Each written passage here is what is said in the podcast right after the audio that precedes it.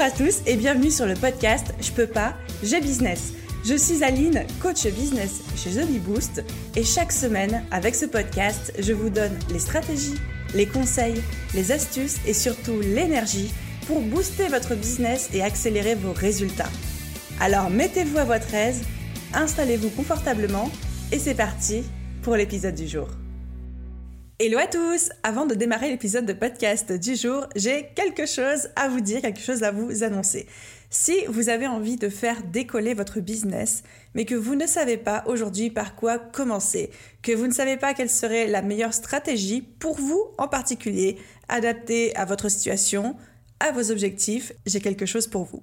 J'ai créé un nouveau quiz, c'est complètement gratuit, à destination des entrepreneurs et ce quiz en quelques questions va pouvoir vous dire quelle est la meilleure stratégie pour votre business là, maintenant, tout de suite, celle qu'il vous faut pour passer au niveau supérieur que vous ayez besoin de travailler sur la tarification, la création de contenu, la visibilité, la prospection, les réseaux sociaux, ou peut-être même encore un autre aspect, et eh bien ce quiz va vous dire exactement où concentrer votre énergie dans les jours et les semaines à venir pour être les plus efficaces possibles dans votre business tout en obtenant un maximum de résultats. Donc pour passer le test, pour faire le quiz, rendez-vous sur thebiboost.fr slash quiz avec un seul Z ou alors je vous mets directement le lien en description. Bon épisode à tous Hello à tous et bienvenue dans l'épisode 108 du podcast Je peux pas, j'ai business. Et aujourd'hui, on va parler d'un sujet qui me passionne, un sujet vraiment en ce moment pour lequel j'ai un vrai intérêt qui est d'allier rentabilité et éthique dans son business. C'est une préoccupation que j'ai parce que je suis vraiment intimement persuadée que dans les années à venir, de plus en plus, lancer un business, faire grossir son projet, ce ne sera plus du tout possible sans se soucier un minimum de l'impact éthique, de l'impact écologique de notre projet, de l'impact social, etc., etc. Et du coup, je développe une vraie fascination pour les entreprises pionnières qui aujourd'hui arrivent à allier la rentabilité, à être à la fois éthique, écologique et très engagé, tout en étant rentable, tout en faisant des levées de fonds, tout en jouant dans ce que je pourrais citer entre gros guillemets, en jouant dans la cour des grands. Et du coup, dans l'épisode de podcast d'aujourd'hui, je suis avec Diane. Diane qui a cofondé la marketplace qui s'appelle Dream Act, qui est une marketplace très engagée, que ce soit à la fois d'un point de vue éthique, écologique et sociétale. Et Diane, elle va venir un petit peu parler avec nous de son parcours, des challenges qu'elle a rencontrés, de comment elle a fait, comment elle pense son projet, comment elle développe, comment elle compose avec toutes les contraintes et toutes les valeurs qu'elle a envie de défendre.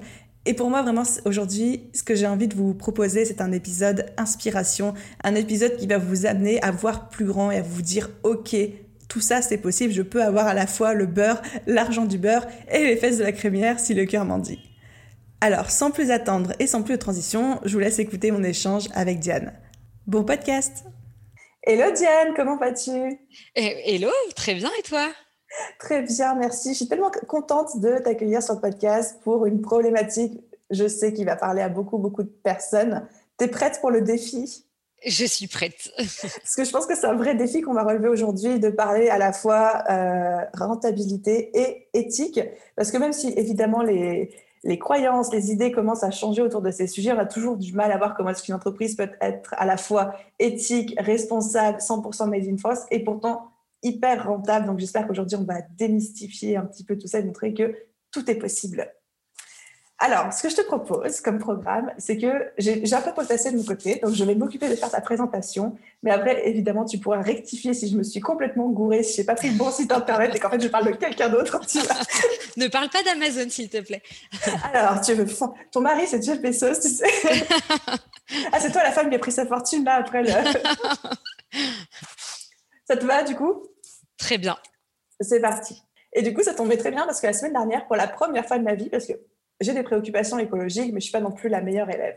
Et pour la première fois de ma vie, la semaine dernière, j'ai entendu parler du terme Green Gap, qui décrit le décalage entre les valeurs, entre ce qu'on a envie de faire, mais entre ce qu'on fait vraiment par rapport à nos actions. Donc le Green Gap, c'est le décalage entre nos convictions et nos actions en termes euh, d'écologie, de responsabilité, euh, d'impact social, etc. Et j'ai l'impression en lisant un petit peu ton histoire que c'est toi ce que tu as eu, mais genre en 2016 avec Claire, donc qui était ta colocataire à l'époque et aujourd'hui qui est cofondatrice avec toi, de vous dire, bah, en fait, il y a un décalage entre nos convictions et ce qu'on a envie de faire et ce qu'on fait vraiment en fait au quotidien de manière concrète. Et donc, vous avez eu cette envie toutes les deux de faciliter l'accès à la consommation à la fois éco et à la fois responsable. Donc, ça a d'abord pris la forme, si j'ai bien compris, d'une association qui référençait les adresses de proximité. Et ensuite, très, très vite, sur la marketplace que tu as fondée, qui s'appelle Dream Act. Et aujourd'hui, Dream Act, c'est 30 000 produits, plus de 600 marques engagées qui sont représentées.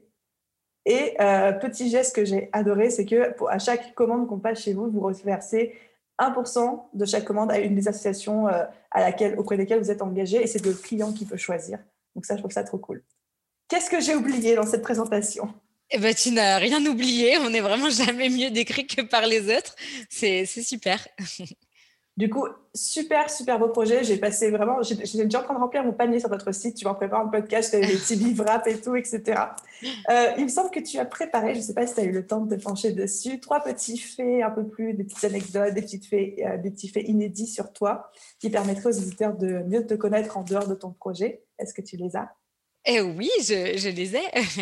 Allez, Alors, euh, premier euh, fait euh, inédit, si je puis dire, c'est ce, qui, ce qui a fait l'étincelle, ce qui a créé l'étincelle, je pense, pour créer Dream Act. C'est quand je suis partie vivre neuf mois en Inde, donc en, en fin 2015. Euh, je, suis, allée là-bas pour travailler dans une ONG qui s'occupait d'accorder des microcrédits à des groupements de femmes euh, dans des villages euh, indiens, qui sont des femmes qui sont issues de ce qu'on appelle là-bas des castes basses. Mmh. Et on les aidait du coup à mener des micro-projets entrepreneuriales solidaires pour leur permettre de, bah, de vivre dignement, de vivre de manière indépendante, notamment bah, des hommes du village, et de de, mettre leurs enfants à l'école et autres. Et, euh, ces projets, du coup, ça pouvait être euh, à la fois euh, des projets de micro-ferme, mais aussi des micro-projets textiles Mmh euh, et notamment euh, du coup avec euh, du commerce avec l'Europe. et c'est là que je me suis rendu compte que en fait les, les, choses ne sont pas si faciles que ça quand on parle de consommation responsable. On pourrait se dire que consommer responsable, c'est que consommer par exemple local, mais en fait derrière par exemple du made in India, il y a plusieurs réalités. Il y y a la réalité de de pollution intense des fleuves de par la euh, des produits textiles, euh, des grandes usines textiles, mais il y a aussi euh, la réalité bah, voilà, de, soutien des savoir-faire et de l'empowerment des femmes dans des villages indiens. Et en fait, c'est comme ça pour tout. Et nous, c'est vraiment ce qu'on souhaite véhiculer avec Dream Act, c'est en effet une consommation responsable, mais derrière le mot responsable, il y a vraiment d'abord et avant tout une consommation transparente et raisonnée qui va au-delà des clichés de, greenwashing et autres c'est très fort ce que tu dis. Et encore une fois, moi, je suis, un bébé, tu vois, dans tout ce qui est écologie, responsable et tout. Évidemment que c'est des valeurs qui me parlent, mais je suis la première à dire que c'est dur de changer son quotidien, etc. Et je suis d'accord sur le fait que tout est gris, en fait. C'est pas noir ou blanc, que ce soit à la fois dans euh, la, grande consommation que dans la consommation très responsable. Et comme tu dis, par exemple, c'est pas parce que c'est marqué Made in, India sur un vêtement que forcément ça veut dire qu'il faut pas l'acheter parce que c'est pas, pas éthique, parce qu'on peut très bien soutenir un projet d'une femme euh, tel que tu l'as décrit, etc. Donc, euh, merci d'appuyer ce point-là. Et du coup, je rebondis aussi en disant que effectivement, j'ai vu que pour vous, chez Dream Act, la sélection des marques et des partenaires avec qui vous travaillez est très importante et que vous avez, je crois, un comité éthique qui intervient une fois par mois, c'est ça? Ou, un peu et euh, alors, il intervient euh, un peu à la demande, en fait. Euh, ce comité éthique, il est composé de différents experts métiers sur les différentes catégories, finalement, qu'on distribue sur DreamHack. Donc, il y a des experts textiles, des experts cosmétiques, des chimistes, il y a même une philosophe. L'idée, c'est en gros, quand on a un doute sur une marque qui souhaite rentrer sur DreamAct parce que la marque utilise une matière qu'on connaît pas, euh, pour X ou Y raison, on fait appel euh, aux experts concernés de notre comité éthique. Et sinon, on le mobilise une fois par trimestre à peu près pour, euh, dans tous les cas, bah, nous aider à améliorer encore notre processus de sélection, etc. Et comment vous est venue cette idée de comité? Parce que franchement, sur le marketplace, j'ai jamais entendu ça. Alors, on l'a inscrit dès le début, en fait, avant même euh, d'avoir euh, nos premières marques. En fait, ce qu'on ce qu'on a senti assez vite, c'est que euh, bah, la notion de responsable, elle pouvait être, elle, pour, elle pouvait être très variable en fait. Et du coup, nous, on mmh. en a donné une définition qui est la nôtre. comme je disais, pour nous, responsable, c'est vraiment d'abord et avant tout des marques qui se créent pour répondre à une problématique sociale et environnementale, puis qui respectent la planète et les êtres humains. Mais ces marques-là, c'est bien souvent des petites marques qui ne sont pas parfaites, bien sûr. Donc il y a hum, aussi des arbitrages à faire, bien souvent, euh, notamment dans une logique de les accompagner à toujours se parfaire. Et nous, notre rôle, c'est vraiment de donner le pouvoir aux consommateurs en leur donnant vraiment toute la transparence sur, la, sur le produit, donc comment c'est fait, avec quelle matière, etc. Les bons côtés et parfois les côtés euh, à améliorer. Et c'est au consommateur de faire son choix. Et pour apporter cette transparence, il faut que nous-mêmes, en fait, on pose les bonnes questions à ces marques-là. Sauf que nous, en fait, euh, bah, c'est bête, mais du haut de nos 24 ans, avec Claire, euh, à l'époque de la création de Dream Act, on connaissait pas tout des secteurs qu'on adressait. Et donc, il fallait qu'on s'entoure, en fait, d'experts qui nous aident à décrypter les matières, les, les, processus de fabrication. Et donc, euh, le comité éthique, bah, voilà, avait toute sa place dès le début de Dream Act. Et aujourd'hui, son rôle, il a un peu évolué Maintenant, on connaît mieux les matières et les process.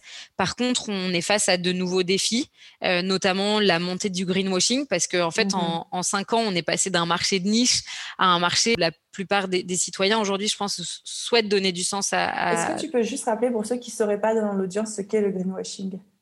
Alors le greenwashing, c'est euh, des pratiques de marque euh, de, faire euh, semblant entre guillemets de respecter la planète au travers leur processus de fabrication. En fait, c'est plus un effet d'annonce qu'une réalité. C'est par exemple des marques qui vont mettre en gros sur leur packaging éco-responsable, 100% recyclable oui, ok, c'est sympa, mais en fait, si tu es du plastique, euh, tu es forcément recyclable. Euh, voilà, par exemple, ou euh, des marques qui vont mettre un petit drapeau français, alors qu'en fait, le produit a juste été pensé en France, mais in fine produit à l'autre bout de la planète. Voilà, tout ça, c'est en, gros le décalage entre l'effet d'annonce et la réalité du terrain. Ok. Voilà, et du coup, dans ce contexte de montée du greenwashing, bah, le comité a aussi euh, son rôle à jouer de nous avertir des tendances euh, de greenwashing. J'aime beaucoup cet esprit effectivement de transparence et de dire bah, qu'on n'est pas parfait, mais que vous cherchez vraiment à, euh, donner, en fait, vous, vous donnez toutes les clés aux consommateurs pour faire leur choix. Et euh, du coup, en surfant sur votre site, j'ai eu cette réflexion et j'ai vécu cette expérience dans le sens où bah, je cherchais un petit peu dans le, la section cuisine, tu vois, je voyais un petit peu les produits qu'il y avait. Et là, je tombe sur les, lunchbox bento box, tu vois. Mm une, j'adore cette marque et tout. Et je me dis, mais qu'est-ce que fait un truc bento box sur une marketplace euh, éco-responsable, sachant que les bento box, on en trouve chez Monoprix, on en trouve chez Carrefour. Enfin, et je me dis, mais qu'est-ce qui se passe? Genre est-ce que le plastique est recyclable du coup? Et je suis allée voir du coup la description produit et là en fait vous le dites très précisément quels sont les points pour lesquels ce produit fait euh, partie de votre site, à savoir la fabrication 100% française dans ce cas-là, etc. Et là je me suis dit ok du coup je comprends pourquoi vous avez choisi de représenter ce produit sur votre site et pour moi c'était clair donc euh, bravo pour cette transparence. J'aime la démarche de dire on vous donne les éléments et à vous de prendre la meilleure décision pour vous en fonction de vos valeurs, de vos convictions, etc. Bon, du coup, assez parlé, enfin, assez parlé, on va en parler encore, assez parlé de, euh, euh, d'écologie, d'éthique, etc. On va plus parler maintenant du côté entreprise, entrepreneuriat, de ce beau projet. Quels sont, toi, les différents challenges que tu as pu rencontrer lorsque, avec Claire, vous êtes décidé à lancer ce projet? Euh, alors, il y en a eu pas mal. Hein. le, le, premier challenge, je pense, euh, qui, qui, nous suit toujours un peu, c'est euh, notamment sur, euh, sur nos levées de fonds ou sur des moments où il faut convaincre. On nous pose souvent la, la question de la taille et la profondeur de notre marché. C'est quelque chose, nous, euh, avec laquelle on a un peu de mal à répondre à chaque fois. Alors, c'est pas terrible hein, de dire ça. et on nous a du coup souvent conseillé euh, de dire non, mais abandonnez votre sélection hyper euh, rigoureuse. partez plutôt, par exemple, sur une sélection made in France. Ça vous permettrait de mieux saisir votre marché, etc. Ça, c'est des choses qu'on nous a beaucoup dit. En fait, la conscience et l'envie de donner du sens à sa consommation de la part des citoyens, elle est difficilement euh, évaluable. C'est-à-dire que on, sait euh, tous les ans, il y a des rapports qui sortent avec euh, X% des Français veulent donner du sens à leur consommation. Mais en fait, derrière, c'est hum, bah, c'est large, c'est flou. Il y a ce fameux green gap dont tu parlais. Et nous, notre rôle avant tout, c'est d'abord de sensibiliser les citoyens à l'impact de leur choix de consommation et du, de leur donner des alternatives, en fait. Donc voilà, je dirais que ça, c'est toujours une difficulté qu'on a quand on a une première mission de sensibilisation qui est de tout sizer, tout mesurer. C'est pas toujours tout faire rentrer dans des, dans des cases là où forcément il n'y en a pas, tu vois. Ouais, c'est ça, exactement. Donc ça, c'est compliqué. Un autre euh, challenge, je pense, ça a été de, de prendre tout ce temps-là. Alors, c'est bien, hein, mais du coup, c'est toute notre méthodologie de sélection des marques, ça demande du temps. Et donc, euh, et donc notre croissance est forcément euh, bah, pas la même que si on faisait rentrer tout et n'importe quoi sur notre site, je pense. Aujourd'hui, on a 900 marques, donc c'est pas mal. Euh, mais c'est vrai que voilà, là où sur ces discounts, tu as juste à proposer tes produits, chez nous, il faut passer deux comités, remplir un questionnaire hyper long. voilà, donc c'est plus long d'être responsable, je pense. Et en même temps, c'est un vrai, c'est un vrai gage de qualité, de valeur. Euh. Oui, oui, oui, non, c'est vrai. voilà un peu, euh, je dirais, les difficultés. Après, on en a eu plein d'autres euh, qu'on a su résoudre, je pense. Mais... Et du coup, par rapport à la... Parce que tu parlais de levée de fonds, Mhm. Donc déjà, on peut lever des fonds quand on est euh, une marketplace éco-responsable, même avec des critères de sélection ultra durs et un marché difficilement quantifiable et sizeable aux yeux euh, des, euh, j'imagine, des banquiers, des choses comme ça. Comment ça s'est passé pour vous? Tu m'avais dit, je crois que tu étais enceinte en, en, plus en faisant ta levée de fonds, c'est ça? Oui, il y en a eu une des deux où, où en effet j'étais enceinte. Bah, nous, on a fait deux levées de fonds, en gros un peu particulière parce qu'on a fait appel à ce qu'on appelle des fonds d'impact investing, donc des fonds qui regardent à la fois des critères de, croissance, de rentabilité, mais aussi des critères d'impact social et environnemental.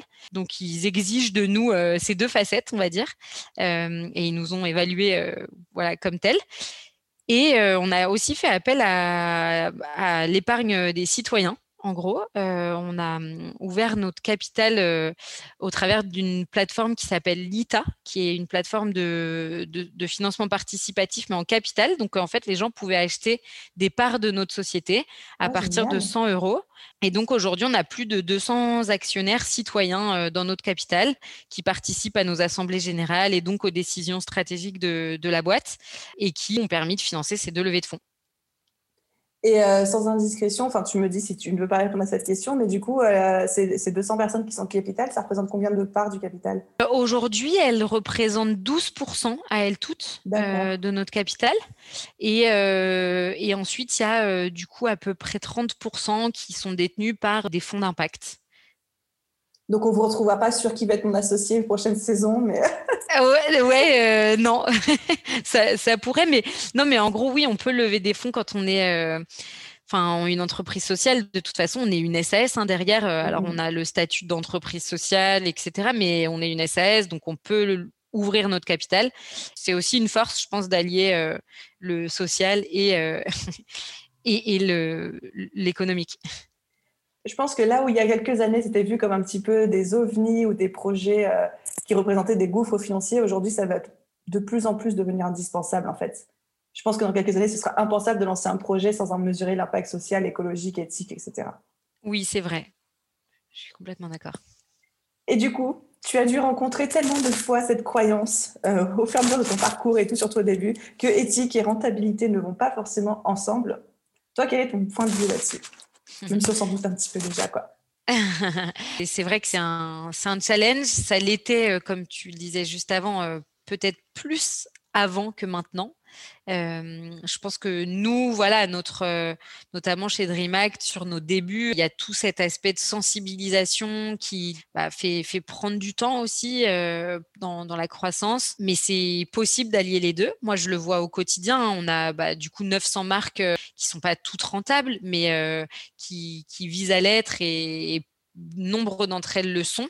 En fait, être éthique, c'est aussi prendre en compte toutes ces parties prenantes et rémunérer du coup bien toute sa chaîne de production, mais ça ne veut pas forcément dire euh, s'oublier. Euh, et parfois aussi, il y a des pratiques, notamment nous, je vois en tant que marketplace, être éthique, c'est aussi faire une communication qui soit éthique et donc concevoir, par exemple, notre manière d'acquérir des clients de manière un peu plus fine que euh, dépenser euh, des milliers euh, sur l'acquisition Facebook et Google, qui du coup serait quand même un non-sens quoi d'aller lever des fonds citoyens à impact pour tout dépenser sur Google et Facebook. Ce serait un peu bizarre. Euh, du coup c'est super intéressant ce que tu dis effectivement. Vous faites comment alors pour l'acquisition de clients? Comment est-ce qu'on acquiert éthiquement et responsablement des clients? Ben nous, on, notre première source de notre première source de première source de trafic, c'est le SEO. Donc en gros, on travaille beaucoup notre contenu euh, édito sur notre site. On a une, toute une partie webzine. Vous avez beaucoup, beaucoup d'articles de blog. On a beaucoup d'articles de blog et en fait, ça, bah, ça remplit deux missions. La première qui est bah, de sensibiliser les citoyens à l'impact de leur consommation. Et la deuxième, en fait, c'est aussi un moyen euh, bah, d'attirer du trafic de manière naturelle et sans, euh, sans payer Google, quoi. Donc ça, c'est la première source de trafic. Notre deuxième source de trafic, c'est le trafic direct. On développe beaucoup des partenariats avec des structures qui ont les mêmes euh, enjeux que nous.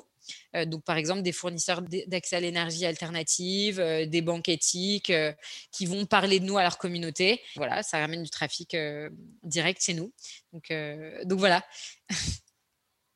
Je trouve ça hyper intéressant. Tu vois, avant qu'on ait cet échange, je m'étais jamais posé la question de être une marketing, mais donner son argent à Facebook pour faire des Facebook ads, tu vois. Oui. la formulée, ça m'a frappé. J'ai dit, oui, en fait, ça a un bon sens, tu vois. mais je suis trop contente que tu évoques euh, ces pistes très concrètes sur, bah, il existe d'autres alternatives. Oui, même si voilà, faut être, faut être pragmatique. Aujourd'hui, c'est compliqué sans Facebook et Google. Enfin, c'est certain. On fait pas du tout de Google, mais on fait quand même un peu de Facebook, d'Instagram notamment. Mais c'est minime dans notre budget et dans notre stratégie d'acquisition, quoi. Et comme, comme on disait au début, je pense que tout n'est pas noir et tout n'est pas blanc. Tu vois, il y a du gris de partout et c'est à chacun de se faire situer son curseur euh, là où, où sont ses convictions. Exactement. Et du coup, par rapport à toujours cette question de rentabilité, à partir de combien de temps vous avez été rentable avec DreamAct Est-ce que c'était dès le début? Est-ce que c'était un peu plus tard? Comment ça s'est passé? Alors, en fait, chez DreamAct, on a deux types de clients. On a les clients de la marketplace dont on a parlé. Euh, c'est notre cœur d'activité depuis le début de DreamAct, hein, de, de, voilà, de s'adresser aux citoyens, de proposer des alternatives sur tout ce qui va être mode éthique, cosmétique naturelle, jeux pour enfants euh, et zéro déchet. Et on a une deuxième, en fait, euh, un deuxième type de clients. Euh, c'est des clients pros, donc des collectivités, des entreprises, des startups, euh, tout type de boîtes qui achètent ce qu'on appelle des objets médias éco-responsables, de l'éco-cup à la gourde, en passant par le textile avec leur logo, etc. Ça, on l'a développé un peu plus tardivement, enfin, il y a quand même trois ans. Et aujourd'hui, en fait, on a l'activité donc B2B qui est rentable depuis ses débuts et qui permet en fait de dégager aussi de la rentabilité pour financer la croissance globale de l'entreprise. Parce que sur notre marketplace en tant que tel, on n'est à ce jour pas encore rentable. Mais si on n'est pas rentable, c'est clairement pas pour des questions. Euh, c'est pas parce que on propose des produits éthiques, c'est parce que euh, on s'adresse à des particuliers et qu'il y a un enjeu de toujours euh, se faire connaître davantage et, de croissance. Enfin voilà, une marketplace, c'est un business qui a de manière à part entière et, pas simple, on va, faut pas se le cacher. Voilà, et où euh, il y a beaucoup de réinvestissements à faire. Et de par ces investissements constants euh, sur euh, la tech, sur l'acquisition, etc., l'activité marketplace n'est pas à ce jour rentable encore. Mais c'est une croissance qui était et une non rentabilité entre guillemets qui était complètement prévue et, et, maîtrisée, pour laquelle du coup on a fait des levées de fonds qui ont très bien fonctionné et pour laquelle voilà on est fier de l'allier avec ce côté B2B qui finance la croissance globale de la boîte. quoi. J'ai vu, oui, le site B2B que vous faites, ça, a l'air trop cool aussi. J'ai hâte de m'y pencher plus. je, suis en train de rêver en ce moment de lancer des mugs où c'est marqué je peux pas, j'ai business pour euh, toute mon équipe et tout. Donc, tu vois, ça me parle. ah, bah écoute, je, t'accompagnerai avec plaisir. Ma question suivante, qui était un petit peu plus précise, c'est par rapport à la distribution. Donc, euh, typiquement, quand un client passe une commande euh, sur ton site internet, J'imagine que vous avez tout fait pour être éthique jusqu'au bout du processus. Comment est-ce qu'on fait pour distribuer des produits euh, de manière éthique quand on gère d'aussi gros volumes? Et je pose ma question parce que je sais que dans l'audience, dans nos auditeurs, il y a pas mal aussi de personnes qui vendent du produit physique. Ça peut être les intéresser au niveau du processus. Mmh c'est une très bonne question. Ça fait partie des impacts qu'il faut absolument regarder hein, quand on est une marketplace ou un site en ligne, parce que grosso modo, l'impact négatif, les externalités négatives que pourrait avoir une marketplace, c'est euh, d'une part, euh, en gros, euh, la, consommation énergétique de ton site à part entière. Et du coup, pour ça, nous, en fait, on fait hyper attention à toutes les datas qu'on récolte et qu'on stocke. la deuxième chose, du coup, c'est de faire le choix d'un hébergeur français, qui plus est compense son impact carbone par des projets de reforestation notamment. Euh, donc voilà, ça c'est le premier impact. Deuxième, comme tu le dis, c'est euh, tout ce qui va être logistique, distribution. Du coup, nous, on a fait le choix en fait de ne pas stocker euh, la marchandise. Donc, en fait, c'est nos marques qui gardent, qui gardent leur stock, grosso modo, chez elles. Pourquoi? Parce qu'en fait, la plupart de nos marques, enfin beaucoup de nos marques fabriquent à la, commande en fait. Pour qu'elles puissent euh, fabriquer à la demande, bah, forcément, il faut qu'elles aient la main sur leur stock. Euh, aussi parce qu'on voulait éviter aux marchandises de faire euh, deux voyages, des marques jusqu'à un logisticien, puis du logisticien jusqu'à chez nos clients. Là, le produit, en fait, il fait directement de la marque jusqu'à chez toi. Et il le fait à 95% des cas sur notre site via la poste, qui est en fait un, transporteur français et qui en plus euh, a quand même fait un vrai effort de remplacer tout son parc automobile par des véhicules électriques, qui a lui aussi euh, un programme de compensation carbone euh, voilà poussé et qui surtout bah, roule pas à vide en fait. Et, dernière petite chose, en fait, la distribution, c'est aussi savoir considérer en tout cas ces transporteurs, ne pas les considérer comme n'étant rien dans la chaîne de valeur. Bah, on a à cœur en fait chez DreamHack de bah voilà, de dire les frais de port sont, sont pas gratuits parce qu'en fait derrière il y a des, êtres humains qui bossent euh, et notamment pendant du coup le premier confinement nous on avait fait le choix de mettre en pause toutes les expéditions de notre site euh, pour euh, laisser à la poste bah, la possibilité d'expédier que les produits de première nécessité et de pas encombrer les services avec nos produits à nous. Et du coup ça, m'inspire une question de, de t'entendre parler de ça par rapport aujourd'hui euh, à la crise, à tout ce qu'on traverse, etc. Quelles sont, vous, toutes les mesures que vous avez mises en place? Et la question est très ouverte. Ça peut être des mesures en interne, ça peut être des mesures en externe, ça peut être est-ce qu'il y a eu des adaptations sur votre site, euh, dans votre modèle de fonctionnement, etc. Euh, ouais, carrément. Alors, bah, la première chose, en effet, c'est que donc pendant le premier confinement, on avait stoppé donc les expéditions. Euh, en réponse du coup à, la demande de la Poste voilà, de ne pas encombrer les services. Ça a eu un impact direct sur notre chiffre d'affaires hein, parce que du coup pendant un mois et demi, euh, bah, on n'expédiait plus. On expédiait en gros les, les masques en tissu, euh, les savons et les gels. quoi. Mais par ailleurs, en fait, on a joué notre rôle de marketplace en aidant nos artisans textiles qui se sont mis à produire des masques. On les a aidés à trouver des débouchés. Et donc, on a aidé nos marques en fait à se faire euh, certifier par l'organisme euh, compétent euh, sur les certifications et à trouver des débouchés de distribution. Donc ça, ça nous a permis de tenir la crise quand même. on arrive tout, doucement vers la fin de notre épisode de podcast. Quels seraient trois conseils que tu pourrais donner à des entrepreneurs solo, donc vraiment peut-être des artisans, des choses comme ça, qui nous écoutent et qui souhaitent à la fois allier rentabilité et éthique dans leur business Alors, le premier conseil que je donne souvent quand on me pose cette question, c'est euh, de ne pas trop trop écouter les conseils et de suivre aussi euh, aussi son voilà son ressenti, etc. Parce que je pense que, enfin moi dans ma vie d'entrepreneuse, j'en ai eu beaucoup des conseils au début de gens qui n'étaient pas forcément dans mon secteur d'activité et, et, parfois euh, j'aurais été plus vite à ne pas trop écouter tout. Ça, c'est le premier conseil. Mon deuxième conseil, euh, quand même, en toute humilité, c'est euh, de ne pas survendre son impact social et environnemental, de faire ses choix euh, en rapport avec ses valeurs de pousser son expertise, mais ne jamais raconter de salade ou de survendre et toujours d'être hyper transparent et honnête avec son client. Je pense qu'on peut pas se dire responsable si on met sous le tapis certaines facettes de sa production. Et je pense que le consommateur, il est prêt à entendre qu'on ne peut pas mener tous les combats de front euh, dès le début de son activité. Et mon troisième conseil, c'est euh, bah de, de, ne vraiment pas douter euh, de, cette possibilité d'allier impact et rentabilité, parce que surtout dans, dans les années qui viennent, c'est la seule chose qui va fonctionner. Pense qu'effectivement, comme on commence à le dire, ça va devenir euh, obligatoire en fait. On ne pourra plus faire la passe dessus. C'est même plus une question qu'on va se poser. Mmh C'est comme pour la petite anecdote pour conclure tout pour conclure peut-être cet épisode de podcast, mais je suis d'une famille où moi je suis pas forcément très très écologique, même si je fais des efforts au quotidien, mais ma mère et ma grand-mère le sont à 2000%. Et je me souviens quand j'avais 8 ans, 8 ans, hein, ma grand-mère m'envoyait, donc c'était 8 ans, c'était fin des années 90. Bah, je crois qu'on a à peu près le même âge. Même âge, t'es de quelle année toi? 90. Non, je suis de 92, donc c'est pareil. Bref, fin des années 90, elle m'envoyait des PowerPoint sur Monsanto, à quel point c'était horrible, tu vois. Mais à l'époque, personne parlait de ça. À l'époque, ma grand-mère, les gens la regardaient trop bizarre. Et euh, quand, euh, quand on parlait bio dans ma famille, tout le monde regardait trop bizarrement. Et en fait, aujourd'hui, on ne pourrait plus, ça ne vient plus à l'idée de personne de dire que le bio, c'est de la merde et que le bio, c'est un truc perché, quoi. Ouais, c'est clair. Non, non, mais tu as raison. Et du coup, c'est, je pense aussi un truc à garder en tête quand on est une marque, c'est que tu vois, euh, euh, tu n'arriveras pas à faire changer les choses en culpabilisant les gens et euh, notamment, tu vois, en envoyant des PowerPoint à des, à des enfants de 8 ans. Je ne savais pas c'était quoi, j'avais des épis de maïs avec des symboles de mort dessus. je, ne comprenais pas, tu vois. Ouais, tu m'étonnes. Mais du coup, c'est pour ça que je pense que voilà, de proposer des solutions positives plutôt que de culpabiliser c'est aussi euh, hyper important, je pense, pour faire changer les choses. C'est un beau mot de la fin, ça.